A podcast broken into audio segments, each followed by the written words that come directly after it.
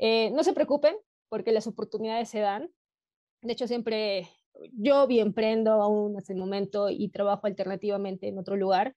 No se desanimen por eso. O sea, el, el reto de un emprendedor en general es siempre trabajar adicionalmente a estar en su trabajo.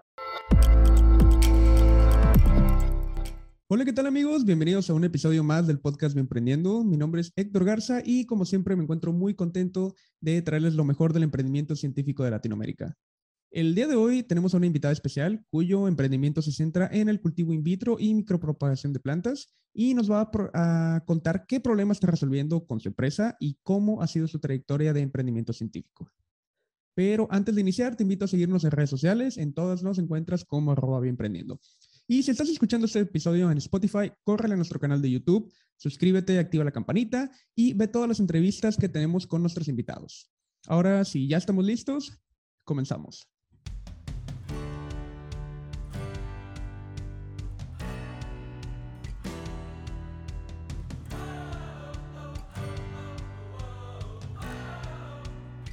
Y bien amigos, ya estamos eh, con nuestra invitada del día de hoy. Ella es Cristal Mixcan es CEO y cofundadora de Gervitro. Bienvenida, Cristal, y muchas gracias por aceptar la invitación a este podcast. Hola, Héctor, ¿cómo estás? Muchas gracias por la invitación. Gracias, no hay, no hay de qué. Eh, Cristal, eh, quiero eh, comenzar por, por, la pregunta que le hago a, a, todos los invitados, a todos los emprendedores que nos visitan en el podcast. ¿Estás lista para darnos tu elevator pitch y decirnos qué es Gervitro? sí, creo que sí. sí. bueno, este, hola con todos, yo soy Cristal Mitzkan, soy de Perú, actualmente vivo en la ciudad de Cusco. Hoy les voy a contar sobre Gervitro, que es un emprendimiento con base científica tecnológica. Nosotros lo que hacemos es hacer cultivo in vitro de plantas, en especial nos centramos en plantas que tengan bastante demanda comercial y también en que estén en peligro de extinción, como por ejemplo las orquídeas. Nosotros empezamos con Gervitro hace cuatro años Así que eh, el primer formato que tenemos es un producto un poco más ornamental, más llamativo, que justamente es una planta en un tubo de ensayo, pero lo queremos llevar a un producto un poco más visual y llamativo. Entonces, actualmente tenemos ese producto y también hacemos investigación y desarrollo dentro de Herbitro. Ok. mencionaba al, al, inicio eh, que ustedes están resolviendo un problema con su emprendimiento. Eh, cuéntanos más al respecto sobre es, eh, ahora sí que el, sobre las especies amenazadas que están tratando de, de proteger con, con, esto. Claro, eh, lo que pasa es que en Latinoamérica somos bastante ricos en muchas materias primas, en muchas plantas, y uno de los problemas que queríamos resolver netamente en Gervitro, sobre todo con los fundadores, era que en Latinoamérica estamos tan acostumbrados a exportar materias primas que nunca les damos un valor agregado. Entonces, eh, nos extraen tierra para sacar minerales, nos extraen plantas para sacar principios activos y nunca se le está dando un valor agregado. Y tenemos tantos recursos humanos que tampoco se les está dando tanto valor como los científicos o como gente de carreras tan técnicas o tan duras como biotecnología. Y ese fue el primer factor y motivo que nos motivó exactamente a llevar este emprendimiento adelante. Estuvimos investigando con qué plantas trabajar. Eh, había mucho problema con el tema de las orquídeas, ya que son especies tan bonitas, tan hermosas, tan costosas, que están siendo depredadas a nivel mundial. Eh, las orquídeas se encuentran en casi todo el planeta, en lugares sobre cálidos, que están entre eh, las dos líneas, el ecuatorial y la otra línea del trópico, antes del trópico. Entonces, eh, lo que queremos es justamente trasladar este conocimiento a la propagación de estas plantas. Empezamos con orquídeas porque también en Perú, el lugar donde nos encontramos, no son plantas que son muy conocidas. De hecho, hay mucha gente que piensa que las orquídeas vienen de, de países un poco más cálidos, como el Caribe, y no se encuentran en Perú. Eh, y ese era el problema que queríamos resolver, conocimiento, difusión, conservación. Okay. Y de manera silvestre, entonces pueden encontrar esas, estas orquídeas y, y, es el problema, ¿no? La, la extracción de estas. Eh, claro, o sea, algunos, sobre todo es la extracción para los, los conocedores que trabajan y extraen y, y revenden estas plantas. Otro de los problemas es que hay algunas orquídeas, especies de orquídeas que eh, la mayoría de personas están acostumbrados a, a, los que conocen de orquídeas, asimilan una orquídea como la Phaneloxis, que es una especie híbrida, y ya mmm, que se encuentran en supermercados, se encuentran en moles, se encuentran incluso en, en muchos espacios, pero no conocen la variedad de orquídeas. Hay especies de orquídeas desde tan chiquititas, tan mínimas, a especies tan grandes, con olores okay. eh, tan bonitos y tan profundos que que no los conocen. Entonces, eh, lo que pasa es que también se depredan por desconocimiento, no solamente porque eh, quieren vender las plantas. Por ejemplo, la vainilla crece eh, como una enredadera y lo que pasa en la selva, que es donde crece mayormente este tipo de orquídeas, es que las depredan porque parece una enredadera que está matando sus cultivos. Oh, ya. Oh. ¿Y ustedes trabajan solamente con, con orquídeas o qué otras especies de plantas manejan? Actualmente estamos trabajando en tema ornamental con orquídeas. Eh, trabajamos ahora con demanda. Eh, trabajamos con algunas especies ornamentales, eh, que son las orquídeas. Quisimos entrar con Tetzao, que era una planta netamente de Arequipa. no pudimos porque es un poco difícil la propagación de esta planta. también estamos trabajando con algunas especies de frutos silvestres como frutos del bosque, como la fresa. quisimos entrar al ándano, es, en realidad el mercado in vitro es llevar al mercado, no solamente quedarse en in vitro, es llevarlo a campo. Entonces ahora trabajamos bajo demanda. Ok, o sea, sí tiene todo su proceso, ¿no? Desde la introducción de la planta hasta su aclimatación, ¿no? Y... Claro, de hecho, con los clientes que hablamos o con las personas que quieren hacer proyectos, al ver una planta que está en un tubo de ensayo, eh, obviamente, nuevamente, desconocimiento, piensan que es una planta que yo simplemente la lavo y la pongo en un gel.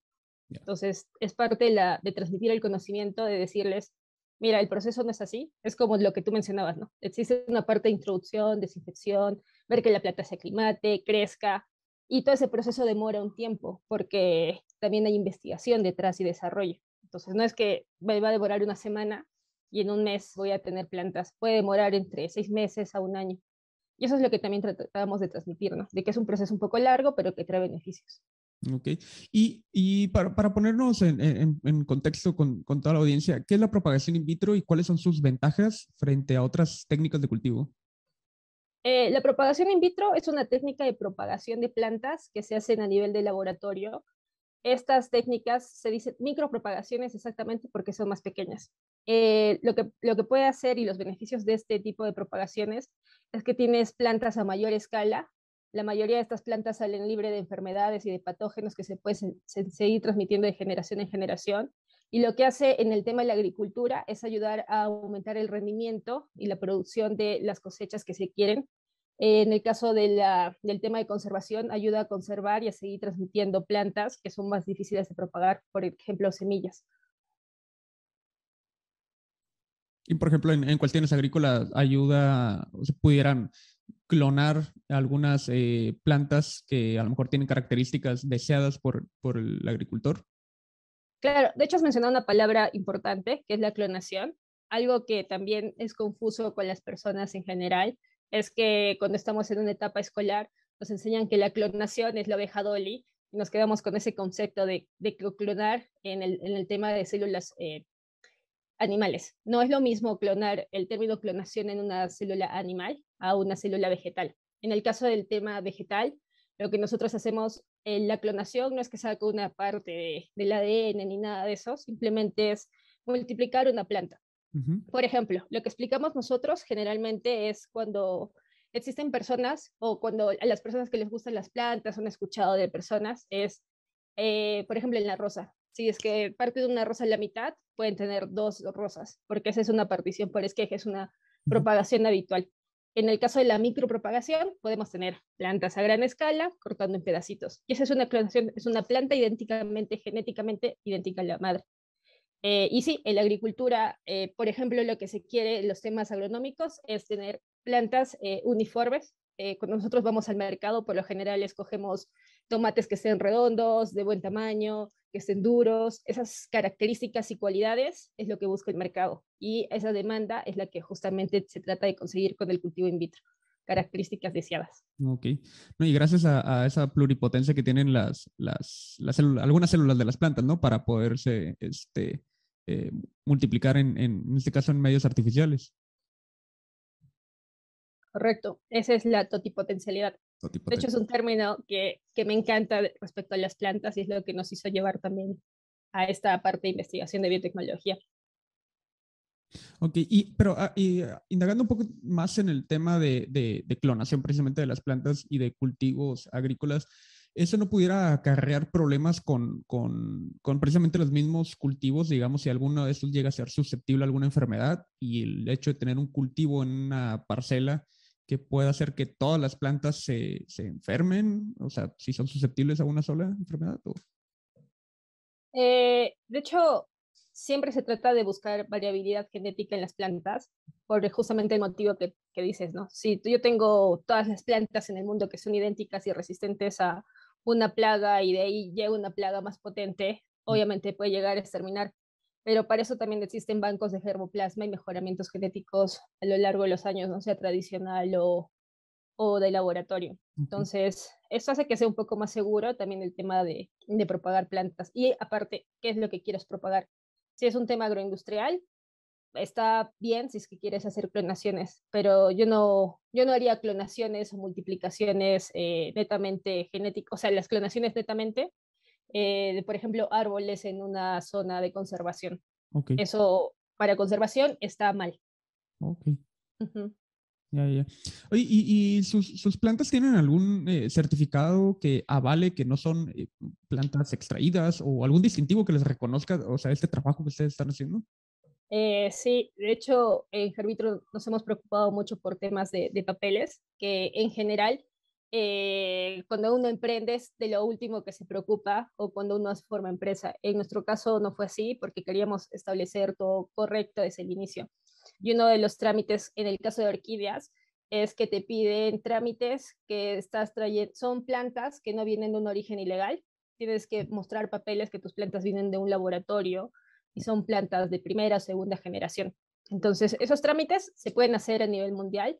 Eh, los maneja la entidad eh, que maneja eh, temas de conservación en su país. En nuestro caso, lo maneja el CERFOR en nuestra entidad. Y esos son permisos CITES. Son permisos internacionales de especies que sean vulnerables o están en peligro de extinción. Ok. Oye, he, visto algunas de, las, de las plantas que mantienen in vitro, este, que son, digamos, las he visto como en tubos de ensayo. Y, este, y, y quería preguntarte eh, como de, de, qué manera adquiere la planta el carbono necesario que normalmente obtiene del, no sé, del CO2 si se encuentra en un ambiente que es cerrado, ¿no? O sea, cómo, y además de que sé que sobrevive en un periodo entre 6 a 12 meses, ¿no? Mm, de hecho, era, esas eran las, las, interrogantes que nos hacíamos en la universidad. Cuando empezamos a ver esto era, pero ok, es una planta en un gel que está encerrada y cómo respira o cómo consigue CO2 y, todo esto, ¿no? Y bueno, investigando y haciendo búsquedas informativas, en realidad lo, la mayoría, la mayor fuente de carbono que tiene la planta es netamente de, del azúcar que se le adiciona la sacarosa. Esa es la magia, por así decir, de cómo respira una planta internamente. Sí. Oye, ¿se encuentra dentro de los planes de Gerbitro implementar algún tipo de técnicas de mejoramiento genético no tradicional? O sea, hablando, por ejemplo, de ingeniería genética. Este... Ah, ok. Eh, bueno, a diferencia de algunos países de Latinoamérica, en Perú no está, ah, eh, no es admisible hacer modificaciones genéticas. En este caso, tenemos, eh, solamente se pueden hacer restrictivamente, netamente investigación, pero centros muy, muy, muy implementados. En nuestro caso, por temas de legalidad, de legalidad, no. Aparte, quizás en muchos años, porque se necesita mucha inversión y mucho talento, que creo que es que carecemos algo en Perú actualmente. Oye, ustedes también imparten cursos, ¿cierto? Eh, sí, de hecho, por la pandemia, este, nuestra fuente de ingreso era obviamente los productos servitro y la investigación, y fue algo incierto. Entonces era algo que ya habíamos mapeado, hacer capacitaciones y bueno, pues fue como que dimos un curso y el curso hubo bastante gente, tuvo bastante acogida. Entonces fue que empezamos a, implementar el curso. De hecho, tuvo mejoras durante ese tiempo. Y sí, o sea, el, el, tema de la virtualidad nos ha ayudado mucho también a crecer y hacer alianzas. No solamente nos quedamos en los cursos, sino que hemos tenido buena, una buena acogida con algunos alumnos que se han matriculado con los cuales estamos haciendo proyectos en algunas universidades también. Ah, súper. ¿Y qué cursos podemos encontrar? Eh, ¿En qué modalidad? Bueno, me dices que son eh, en línea eh, principalmente. Los, los, cursos que abrimos son por ahora de manera remota. estos cursos son básicamente, estamos empezando con una línea básica, que es hasta, fin, hasta medio año, que era implementarle laboratorios De hecho, el curso tuvo bastante acogida porque estamos haciendo un curso de cultivo de tejidos vegetales, pero orientado a la implementación de un laboratorio de bajo costo. Eh, ¿Por qué bajo costo? Porque hay muchas de las personas que están implementando laboratorios de bajo costo eh, y también queremos llevar un poco de, de, ser un poco más disruptivos de esto, ¿no? De querer llevar un poco de conocimiento y ciencia y decir a las personas que no son netamente científicas que pueden tener un laboratorio en su casa. No necesitan tener un centro de investigación o, cosas muy caras. Y también hemos estado haciendo cursos de preparación de medios, eh, de emprendimiento algunos, eh, básicamente básicos en el aspecto de cultivo de tejidos. Ah, genial. Oye, precisamente, ¿cuáles son los, los requerimientos eh, mínimos para montar un laboratorio de micropropagación en casa y, y más o menos traducido a dólares, eh, cuánto tendría uno que invertir? Eh, hemos tenido alumnos que han invertido menos de mil dólares, por ejemplo, para implementar su laboratorio entre reactivos, entre una cámara de flujo acondicionada, que es lo que se necesita, Ahorita estamos con el reto de poder implementar más laboratorios, pero más pequeños, porque hay personas que, que requieren esto, sobre todo gente que trabaja de manera eh, internamente, no, no, en ciudades. Entonces sí se necesita aún reducir estos gastos.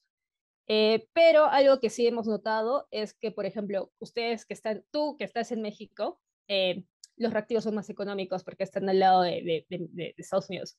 Para Perú estos precios se triplican o cuadruplican.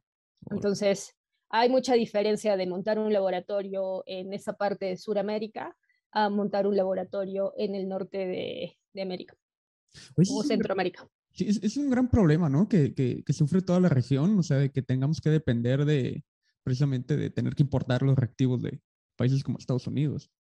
Claro, y lo peor es que muchas de las materias primas de las que hacen los reactivos salen de nuestros países. Entonces, no queremos, por lo menos mi motivo principal es que no, no seguir extrayendo materias primas de nuestros países, ¿no? ya darle valor agregado con el talento que tenemos. Sí, exactamente. deberíamos de, eh, de, aprovechar eso. Este, y, y como mencionas, hay muchísimo talento en, en, Latinoamérica que lo puede hacer, y este, pero pues no, no, no, sabemos realmente qué nos hace falta para que eso suceda. Uno de los, eh, justo estuvimos averiguando con mi socia Ángela, los reactivos principales, que justamente los, en el cultivo de tejidos es el agar-agar. Eh, la materia prima justamente se extrae de, de, esta parte del sur, ¿no? Del sur de Perú, del sur de Chile, porque hay bastante tipo de algas pardas, algas rojas.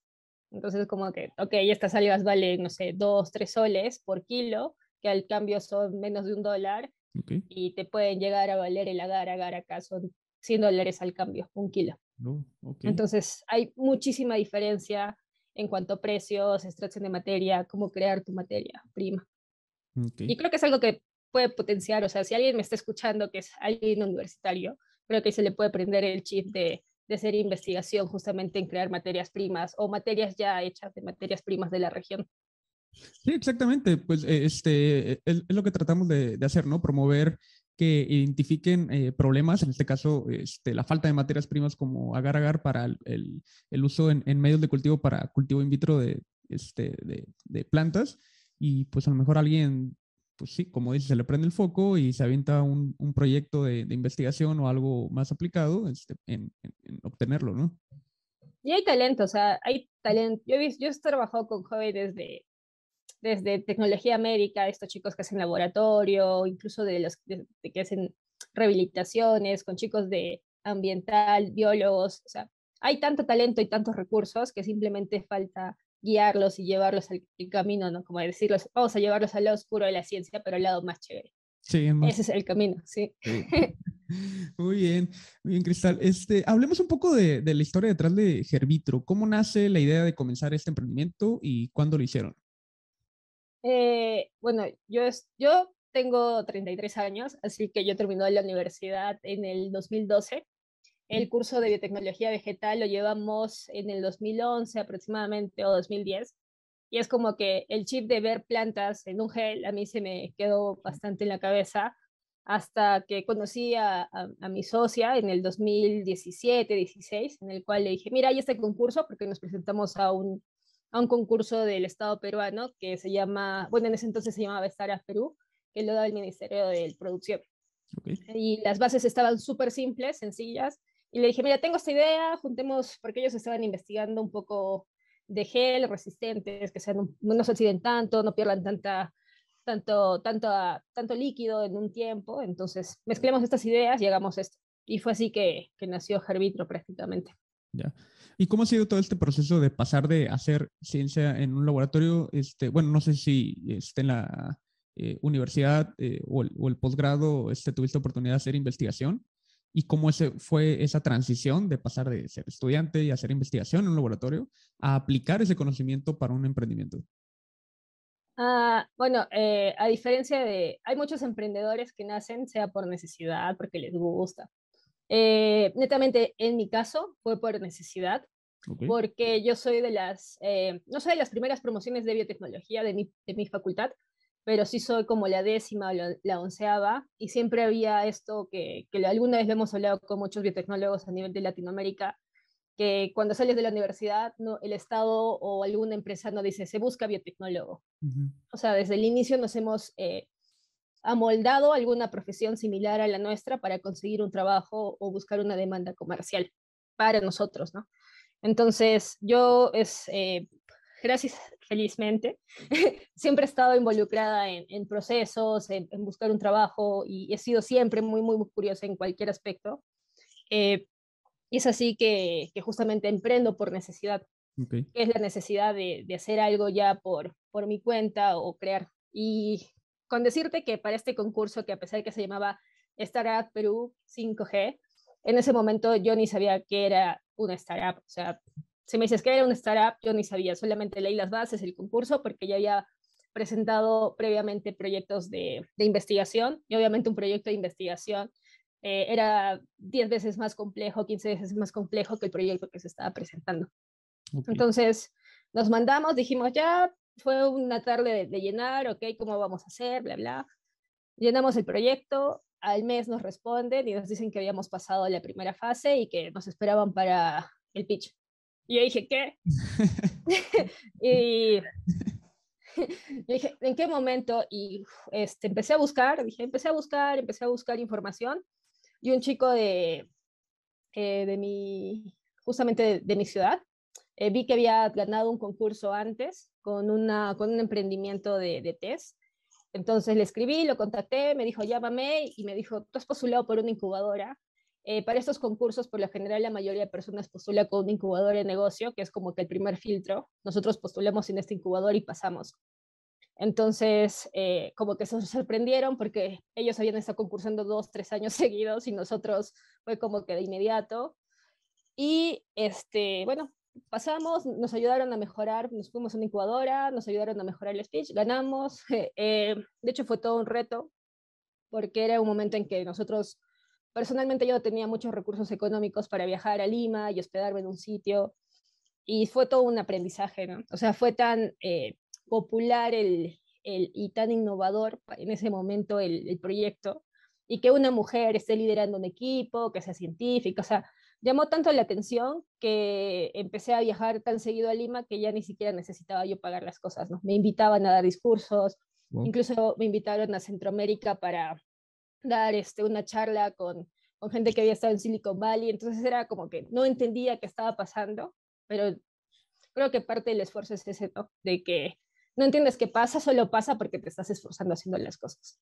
Genial. No, y precisamente lo, lo, lo, que mencionas era un, pro, un, un, proyecto innovador este, en, en ese momento. Y, y, la otra cosa que mencionaste también que me pareció muy interesante eh, sobre las oportunidades laborales que hay o, o, había para los biotecnólogos, o debería haber, y porque precisamente la palabra biotecnólogo pues, yo creo que no, no resonaba hasta hace apenas quizá dos años, gracias a la pandemia. Sí.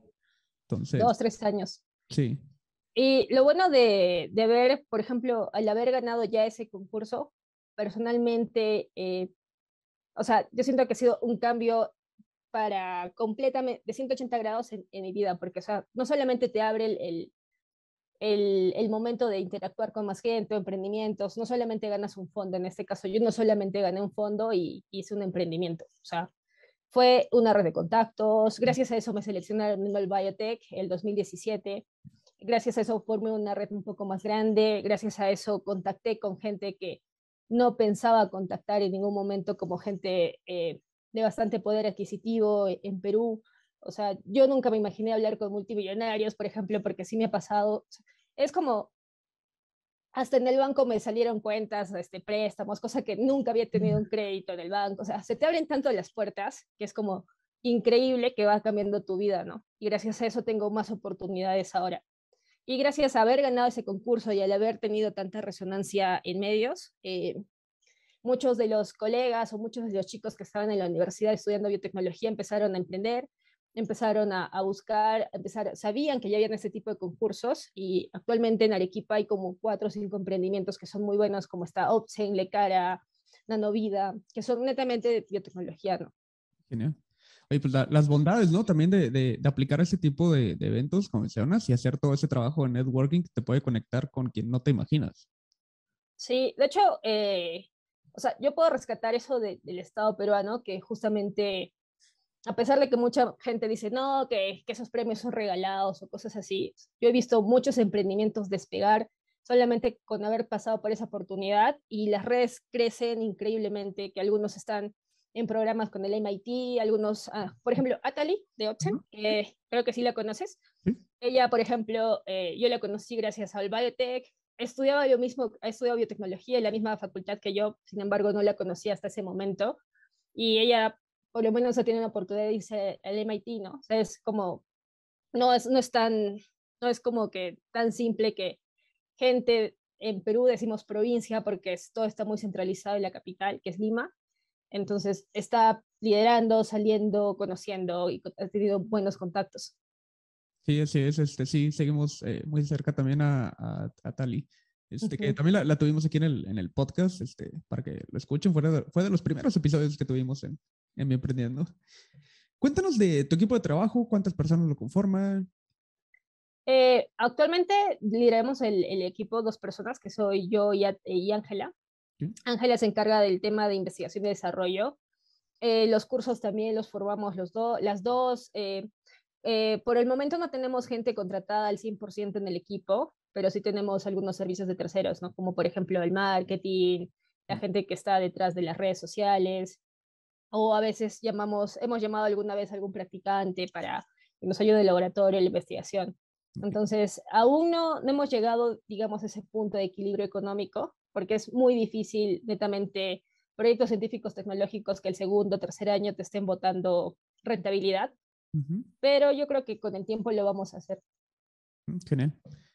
Este, eh, ¿Y cuál ha sido precisamente el principal reto al que se han enfrentado en todo este proceso y, cómo lo resolvieron?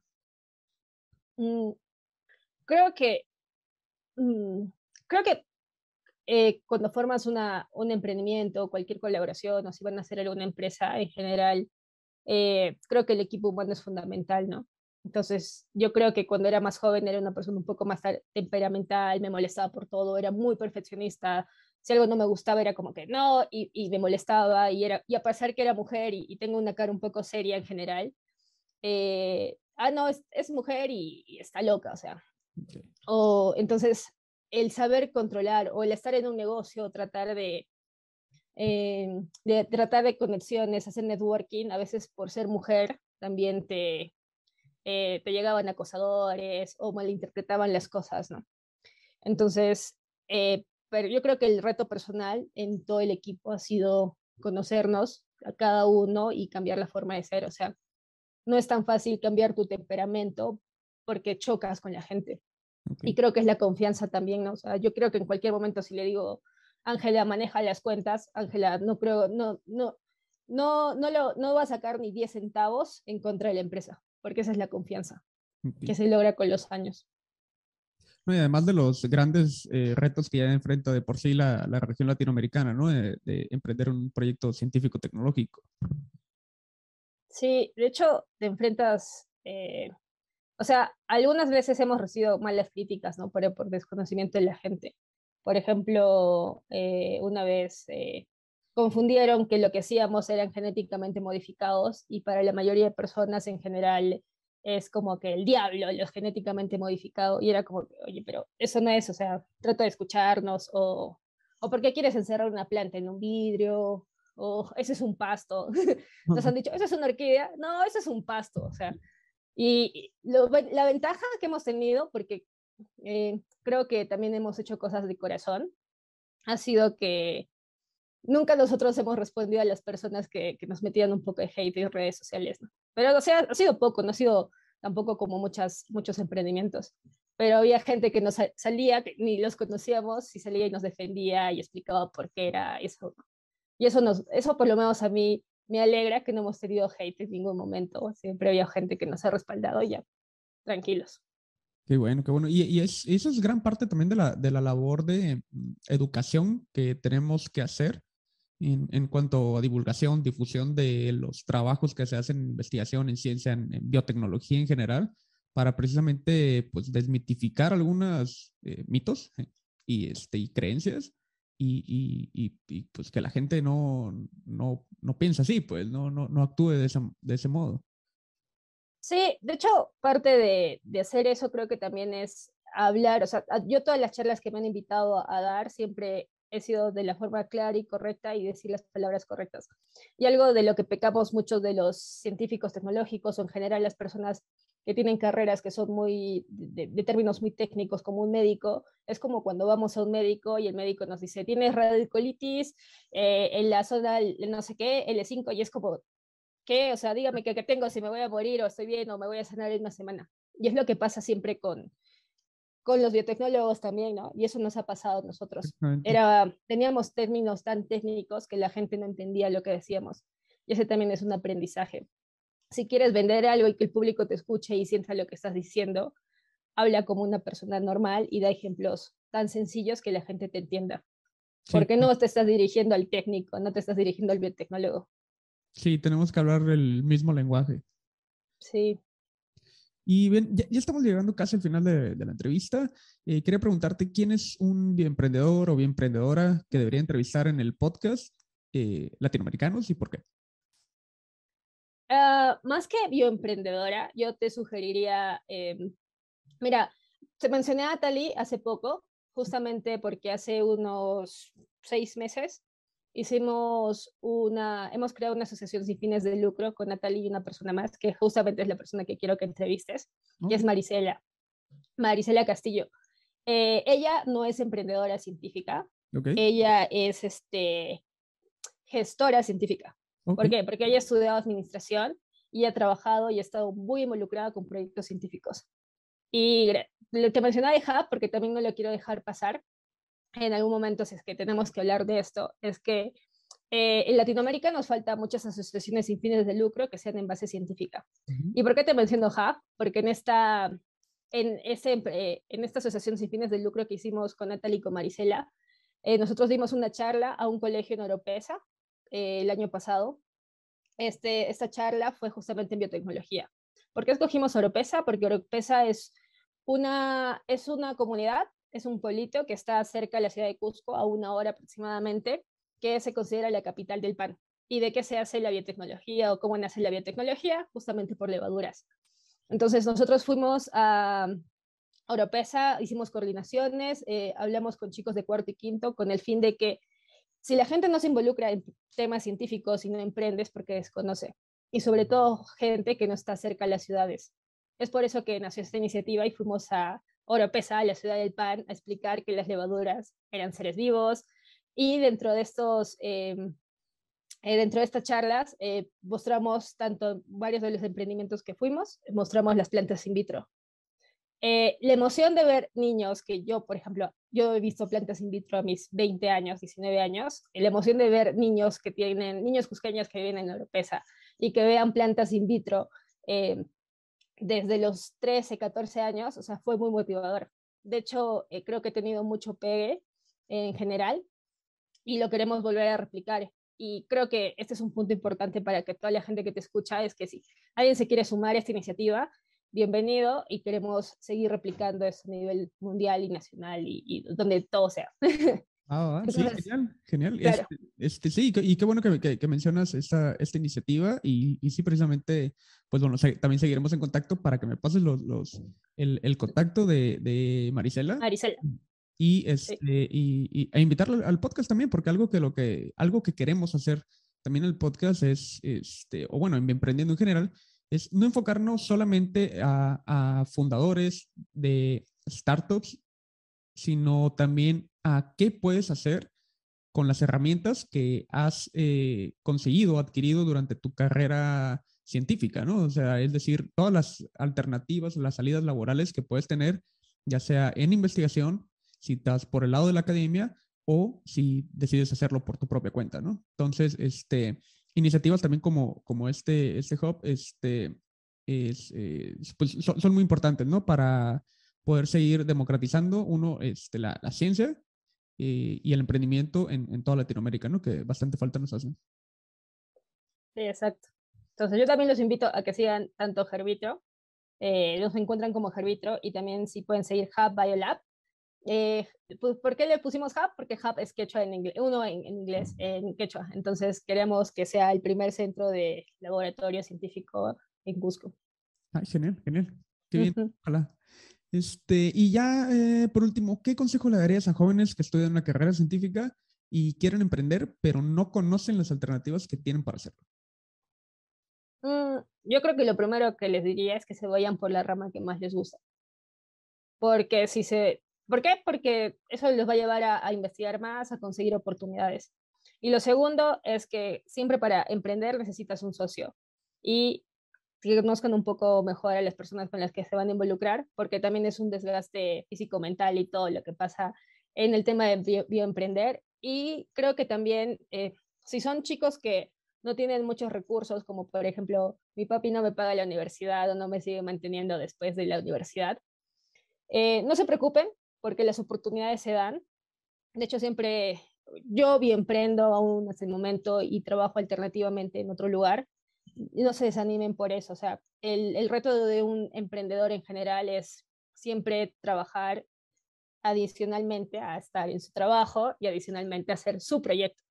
Entonces, no se desanimen por eso, porque me ha pasado que muchos en, antes de los 30 muchos de, la, de mis colegas que se dedicaron a trabajar netamente o, tus amigos del colegio van a estar, no sé, de repente ya a los 30 con una mejor posición económica, van a estar ya con quizás comprándose un carro, ya van a estar visualmente, económicamente, logrados académicamente y, laboralmente, pero cuando ya pasas esa valla de emprender y ya te va mejor y ya tienes éxito, eh, todo es retribuido, ¿no? Económicamente ya llega todo, todo a la vez. Entonces, creo que ese es el mejor consejo. No se rindan y sigan. Así es, muchas gracias. Sí, y este, y pues sí, no es, no es fácil el emprendimiento, mucho menos el bioemprendimiento. Y este, y muy importante lo que mencionas, ¿no? También este, seguir eh, lo que a ti te gusta, eh, tus pasiones, porque pues también es, pues vas a tener muchas caídas, ¿no? A lo largo de todo el camino y a lo mejor esa pasión te va a mover por, o motivar para levantarte una vez más. Exacto. Sí, no se desmotiven. Todo viene solo, créanme. Genial. Bueno, Cristal, pues hemos llegado al, al final de la entrevista. Eh, te agradezco nuevamente por, por aceptar la invitación. Eh, te pido disculpas nuevamente por haberte hecho esperar un poco. este, no te preocupes. Y, y, y, y pues eh, muchas gracias. Ah, gracias a ti, nos vemos pronto. Gracias.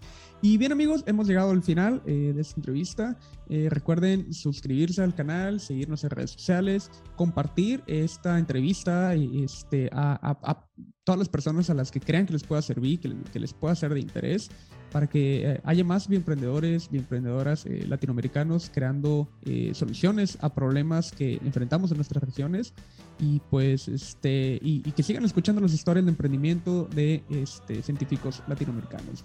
Muchas gracias, es todo por hoy y nos vemos en el siguiente episodio del podcast de Emprendiendo. Hasta pronto.